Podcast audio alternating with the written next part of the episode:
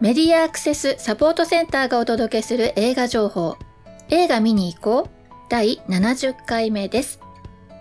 ね、気がつけば70ですって。えー、っとこの番組は映画館で利用できる携帯端末用のアプリに対応した新作映画をご紹介しています。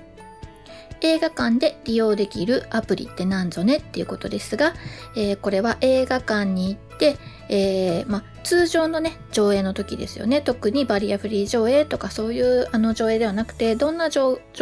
映の時でも日本全国どこの映画館でも、えー、設備が設備の有無にかかわらず利用できるアプリ、えー、UD キャストとハロームービーというあのアプリが2つありますね。で、えー、その、えアプリに対応した新作映画をご紹介しています。このアプリがあると、まあ、お家でね、自宅とか、まあ、映画館のロビーでもいいんですけど、あのー、そうですね、本編が始まる前に、え事前に携帯端末、えー、iPhone とか、あるいは、まあ、スマホ、タブレット、そうしたものに、えアプリをまず入れていただくでしょ。で、そのアプリから、え、作品のリストがあるのでね、え、その日に鑑賞したい作品の、えー、音声ガイドデータを端末にダウンロードします。うん、まあ、10秒ぐらいですかね。ほんと何分とかっていう単位じゃないので、例えばもう本当に、えー、上映間際でね、えー、滑り込んだ時でも、そんなに長く待つ必要はないですよ。えー、ダウンロードして使ってください。で、まあ、上映中は、え、あの Wi-Fi につないでおく必要はありません。端末の中に音声ガイドのデータが入っていさえすれば、あの、そのアプリでね、待機画面待機にしますかっていうふうに聞かれてるので、まあ、そのロックしますかって聞かれるんですけど、その状態にして、え座席に座っていれば、映画の本編が始まれば自動的にタイミングに合わせて音声解説、解説ね、音声ガイドを再生してくれます。ですので、まあ、あの、ま、スピーカーからは流れないようになってはいるんですけど、あの、イヤホンをね、ご利用いただくと、ご利用の方の耳元でね、えー、だけで、え音声ガイドを利用することができるという、えアプリでございます。で、えー、この一般的にあの、まあ、映画の告知っていうのは、まあ、テレビですとかね、ラジオですとか、まあ、そういったところでもされますし、あと、電車の中、ね、とか、あとはまあ、ポスターとかね、いろんなところでされてるんですよね。あと雑誌。で、視覚障害者の方はどうしても、その、ポスターだったりね、えー、そういう視覚的なね、えー、告知に触れる機会は少なくなってしまうので、えー、この上映のね、直前のタイミングに、えこのように、え今こんな新作が公開されますよっていうことをお伝えしたいなと思って、え放送しているのがこちらの番組となります。さて、えー、その前にちょっとした小話というかね、まあ、この1週間ですね、まあ、私何をしていたかと言いますと、えー、そうですね、まあ、おととし、先おととしとね、えー、宇都宮のあのグループに、えー、の人たちと一緒にね、映画のバリアフリーを、まあ、1ヶ月ぐらいの講座で、えー、お伝えするということをやっていたんですね、私。で、その活動に参加してくれた人が、あのお芝居をあのやっている方で、それも、ま、脚本や演出をやっている方で、しかもですよ、ご自身で、えー、この小劇場を宇都宮に立ち上げた方がいらっしゃいましてね。劇場っていうのは、ま、映画館の方ではなくて、お芝居のための、うん、劇場を、あのー、作っていて、アトリエ本丸っていう名前なんですね。で、このアトリエの、ああの、このアトリエ本丸、本丸っていうのは、まあ、あの、お城の本丸ですよね。うん。こ地名、あの辺りの地名にもなってるんですけど、その、えー、もう本当に城址公園の一角とも言えるような場所にね、あの、まあ、えー、壁がね、えー、屋根の方の壁が、え、水色になってて、で、1階の、まあ、壁は白になってて、まあ、の、パッと見ね、正面から見るとすごくあの美しいインパクトのある建物なんですけど、はい。で、そういったものをオープンしたはいいんですけれども、コロナが始まってしまって、なかなかこう、上演できずにいたんですよね。で、今回10月になって、あの、まあ、その規制がね、制限が少しあの解除されたおかげで、急遽、急遽というかですね、あの、まあ、上演、上演できるようになったということで、まあ、自主公演ということでね、コメットイケア2021っていう作品のね、えー、お芝居をやっていらしたんですよ。で、せっかく、えー、映画のバリアフリーのことをね、いろんな人たちと一緒に作品を楽しむっていうことを、えー、経験したので、この作品、この舞台もね、えバリアフリーにしたいんだけどどうしたらいいですかっていうような相談があって、で、あの、視覚障害者のお客さんがいらっしゃるということで、えー、行って、ライブで音声ガイドをしてきました。ライブのね、音声ガイド、そしてお芝居のガイドっていうのは、あの、映画のとは全然違います。えー、で、あの、私はライブ好きだなと思ってるのは、どのお客さんに対してこれを提供するのかっていうことでね。で、あの、例えば、その、同じ視覚障害者でも、小学生のお子さんなのか、あるいは年配の方なのか、っていうことで選ぶ言葉を変えたりできるのが、まあ、ライブのいいところだなっていうふうに思ってますね。で、えー、2日目のお客様はね、えー、宇都宮にね、えー、水戸の方から、えー、遠征していらしたお客さんなんですけど、これは、その、お芝居を作ってらっしゃる方がね、非常に感銘を受けた本があって、目の見えない白鳥さんとアートを見に行くっていう本があるんですね。これ9月に、今年の9月に発売開始されたばっかりなんですが、で、そしたら、その、お芝居のスタッフの人がね、脚本演出の片岡さんが、えー、大変感銘を受けたということで、えー、お誘いしたんですよ、この白鳥さん。そしたらちょうどスケジュールが空いてるから行くって言って、まあ、31日の日曜日ですね、宇都宮の方にいらっしゃったということで私も行って、で、えー、一緒に、あの、楽しむために、まあ、ガイドをつけてきたということです。で、お芝居と何が違うかっていうと、えっ、ー、と、音がね、あの、もう舞台の前に座ればね、あの、役者さんが右に行ってる左に行ってるとか息遣いとかあるいはだからそのいちいち私がこの右に行った左に行ったって言わなくてもその喋りながら喋ってれば喋りながら動いている限りはあの分かるんですよね。その臨場感が分かるのでそういうところではまあガイドをつける必要はないしであのなんていうかな、まあ、熱量というかね、うん、もう感情何度もまあバーッと伝わっていくので、まあ、音声ガイドなあまり必要ないんですよね。場面が展開するとか、大きくこう、舞台装置が変わるとかっていう時以外は、いらないなっていうふうに前々から思ってたんですけど、今回は特にこのコメットイケアというのはね、寺山修司がラジオのためのに作った、大元はラジオドラマの作品なんですね。YouTube 探すと載ってたりしますけどね。うん。で、えっ、と、ものだったので、まあ、ほとんどいらない。うん。なんで、えっと、1回目はガイドなしで見たいと。2回ご覧になってたんでね、2回目に、あの、もうちょっとセリフにもかぶってもいいから、えー、もうなんていうのかな、ちょっとした小ネタみたいなね、役者さんの動きなどを解説するという形で、私は今回解説をしていました。で、今、あの、その、終わったものをね、えインターネットでも最近ほら、ウェブでもね、販売したりとか、え上上演の様子をね、お伝えしたりするっていうのが、このコロナのね、以降、あの、普及してると思うんですけれども、この作品もね、えー、ゲネプロの作品と、あと千秋楽の作品、えー、2作品2、2, 歳2回分をね、インターネットにアップするということで、あの、昨日からアップされてるんですが、えー、それに、えー、字幕と音声ガイドもつけようということで、えー、今、急ぎ作っている最中ではございます。で、結局さっき言ってたね、その、ネットに上げてしまうと臨場感お客さんの、あの、役者さんの臨場感とかが違うでしょ？だから、当日収録してたものが使えないということで、まあちょっと、あの、なんて言うのかな？うん。形の違うものを用意しているので、まあ楽しみにしててください。まあ来週ぐらいにはね、告知できるかなというふうに思っております。というわけでね。で、そして1回目と2回目の上映の間が、まあ、何時間も空くわけですけど、その私せっかくなので白鳥さんと一緒に地元のね、えー、カフェで、えー、ネットの通じるところでちょっとあの、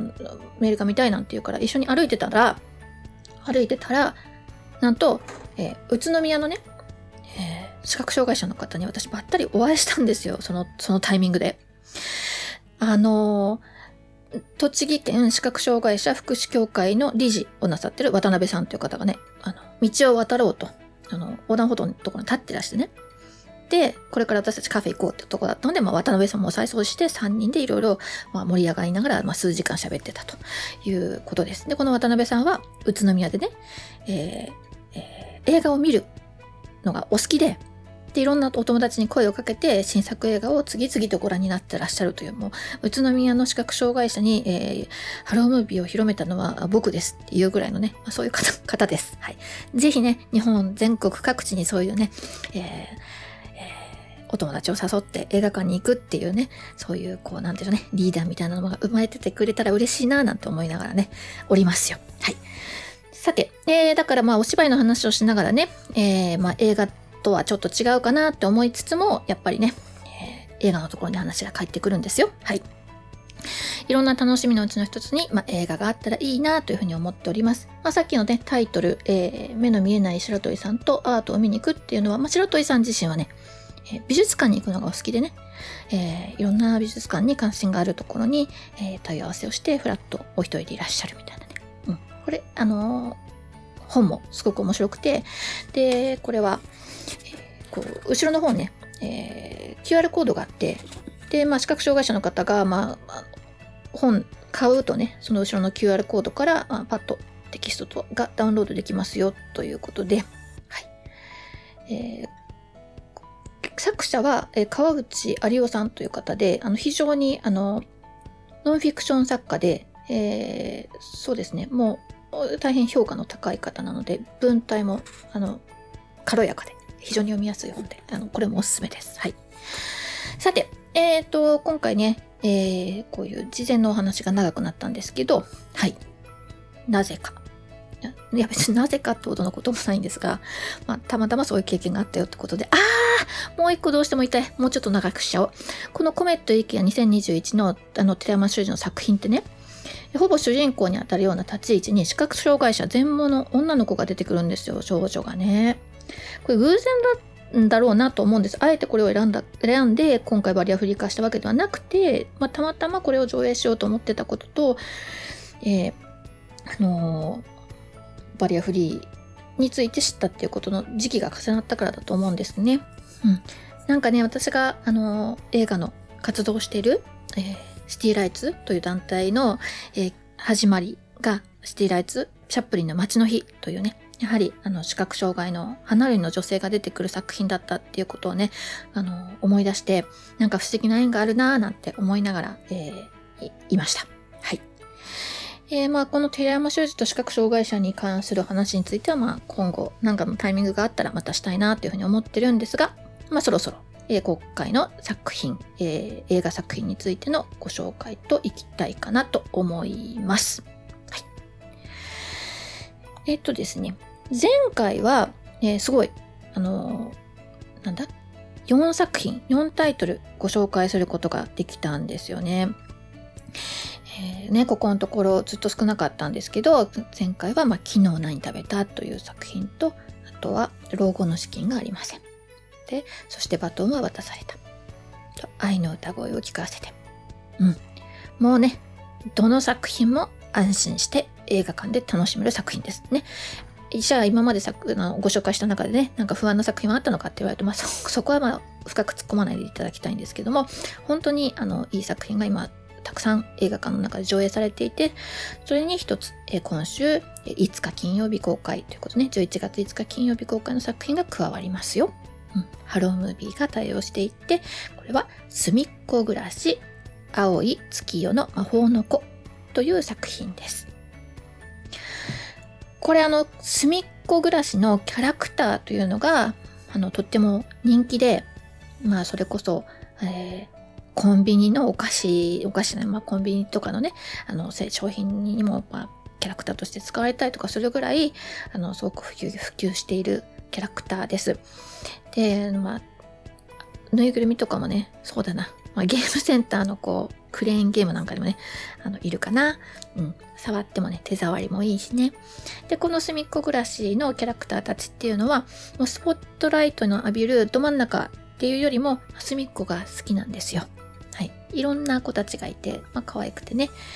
で、前回、2019年11月8日にももう映画化がね、されていたんですが、今回は第2弾ということになります。えー、そうですね。最近のアニメは2極化してるのかな？うん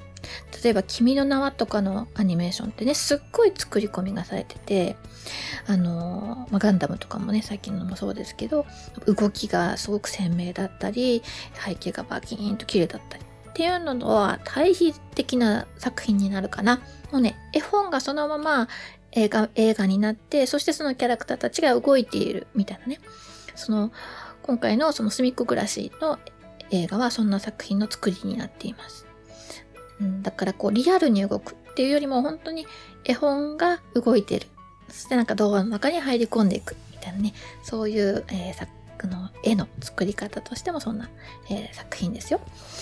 で、えー、前回も、えー、ナレーション前回と同じナレーターがお二人ですね。えー、命、え井ノ原義彦と、えー、本庄学びの二人がナレーションを担当しています。でね、えー夏目友人帳って知ってます？まあ、あのえー、コミック原作のアニメでね、これもまた、心温まる、まあ、異世界のお話、異世界とまあ現世のこう融合みたいなお話なんですけど、まあ、その時の監督、はい、大森隆弘が今回の、えー、隅っこ暮らし監督を務めておりまして、そしてさらに脚本がですよ、えー、の、まあ、私最近、まあ、好きなそのバイオレット・エヴァーガーデンですとかあるいは声の形ですとかあるいはうーん若女将は小学生とかねそういうあのもう吉田玲子が脚脚本を手がけたと聞いたらですね私どうしても見てしまうあの安心してあのあの見れるというか期待してみるですかね。こういうテーマをどんな風にこの人脚本に起こすんだろうってねいつもワクワクさせてられる、えー、吉田玲子さん、うん、このあのだからもう何ですか？何ですか？この完璧な体制はみたいなね。もう大人気キャラクターでしょ？でも安心して、えー、聞くことのできるナレーターでしょ？そしてあの、もうなんかこう異世界のね、描かせたら完璧みたいな監督でしょ？そしてあの、脚本家？うん。もうなんか、もうこれはもう見に行かなきゃって思わせるようなね。はい。まあそんな作品です。はい。えー、隅っこ暮らし。青い月夜の魔法の子。これは、まあ、あるキャラ、えっ、ー、と、こう、うん、そうだな。うん、魔法使いのね、5人兄弟みたいなのが、まあ、スタートの方で登場してくるんですけど、まあ、その魔法、魔法をね、えー、かけていく、えー、お話？お話？うん。あの、まあ、ほのぼのとしたお話になってますので、ぜひ、えー、お子さんからね、大人まで楽しみいただけると思いますので、映画館にお越し、足をお運びください。ということです。えっ、ー、と、前作はね、サピエの方にももう、あの、上がってますね。ノベライズみたいなものもね、今回も、えー、手掛けられてますので、ちょっと気になるなと思ったらサピエの方でもね、で前作の方とか覗きに行ってみてください。はい。というわけで、今回の、えー、ご紹介は以上となります。えー、いつもながらのマスクからのお知らせで番組を終わりにしましょう。アルファベット MASC 映画で検索するとホームページにたどり着くことができますよ。また、サイトのトップページにある映画映像のバリアフリー化を学ぼうからは、バリアフリー字幕や音声ガイドのオンライン講座に参加できますよ。そしてこの番組では映画見てきたよはもちろんこれ期待してますなど、ぜひ教えてください。YouTube への書き込みなども感謝しております。ありがとうございます。また各地での活動の告知などお寄せいただきましたら、え紹介していきたいと思っておりますので、これまたよろしくお願いします。以上、メディアアクセスサポートセンターから徳江さやかがお伝えしました。では、また来週。